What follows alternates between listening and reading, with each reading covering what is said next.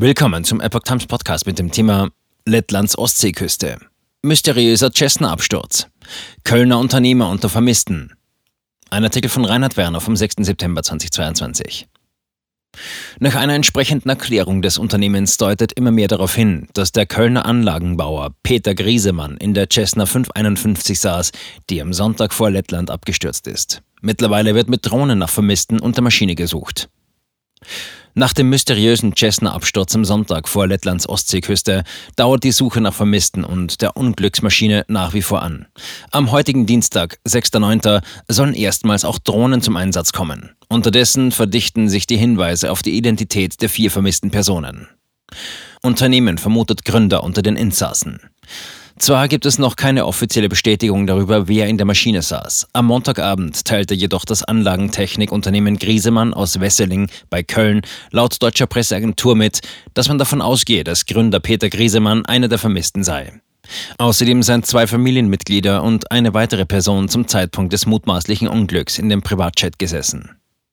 Das Flugzeug war auf ein Luftfahrtunternehmen zugelassen, das zur Unternehmensgruppe Griesemann gehört. Diese ist seit mehr als 45 Jahren im Bereich Industrieservice tätig und beschäftigt sich vor allem mit Planung, Bau und Instandhaltung verfahrenstechnischer Anlagen. Der Gründer, der auch als aktiver Protagonist von Karnevalsveranstaltungen in Köln bekannt ist, hatte sich 2015 in den Ruhestand begeben und die Geschäftsführung seinem Sohn übergeben. Mehr als 1600 Personen arbeiten für die Gruppe in Deutschland, Österreich und den Niederlanden. Tank der Cessna über Riga aufgebraucht. Am gestrigen Montag beteiligten sich Schiffe der lettischen Marine und des Grenzschutzes sowie eine Drohne der Europäischen Agentur für die Sicherheit des Seeverkehrs an der Suche. Nach lettischen Behördenangaben wurden dabei elf Fragmente gefunden, die wahrscheinlich der Unglücksmaschine zuzuordnen seien. Der eigentliche Zielflughafen der am Sonntag vom südspanischen Jerez aus gestarteten Cessna 551 wäre Köln gewesen. Bereits über Frankreich war jedoch der Kontakt abgerissen. Als das Flugzeug statt wie vorgesehen zu landen seinen Kurs unverändert beibehielt, stiegen erst zwei Eurofighter zur Beobachtung auf. Über dänischem Luftraum übernahm die dortige Luftwaffe. Die Kommunikation blieb jedoch für längere Zeit unterbrochen. Am Abend verlor die Maschine kurz vor Riga innerhalb von wenigen Minuten 5000 Meter an Höhe, verschwand vom Radar und stürzte vor der Küste westlich der Hafenstadt Ventspils ins Meer. Offenbar war zu diesem Zeitpunkt der Treibstofftank leer. Lettlands Suchtrupps durchkämmen Gebiet im Radius von sechs Kilometern. Über die Ursache des tragisch beendeten Blindfluges gibt es bis dato nur Spekulationen. Der Fokus zitiert Lars Antonsson vom schwedischen Zentrum für See- und Luftrettung mit der Äußerung, dass die Anwesenden an Bord eindeutig nicht handlungsfähig gewesen wären. Der Bild zufolge hatte der Pilot bereits kurz nach dem Start Druckprobleme an Bord gemeldet. Es liege daher die Annahme nahe, dass dieser ohnmächtig geworden und nicht mehr zu Bewusstsein gekommen sei. Der 72-jährige Unternehmensgründer galt als leidenschaftlicher Pilot. Mit an Bord sollen seine Frau, seine 26-jährige Tochter und deren Lebensgefährte 27 gewesen sein, die möglicherweise keine eigene Erfahrung mit der Bedienung eines Flugzeugs gehabt haben. Die Chancen, noch Überlebende zu finden, sind nach Angaben von Experten minimal. An der Absturzstelle sei die Ostsee knapp 60 Meter tief. Die lettische Seerettung sucht derzeit in einem Radius von sechs Kilometern um den Unglücksort.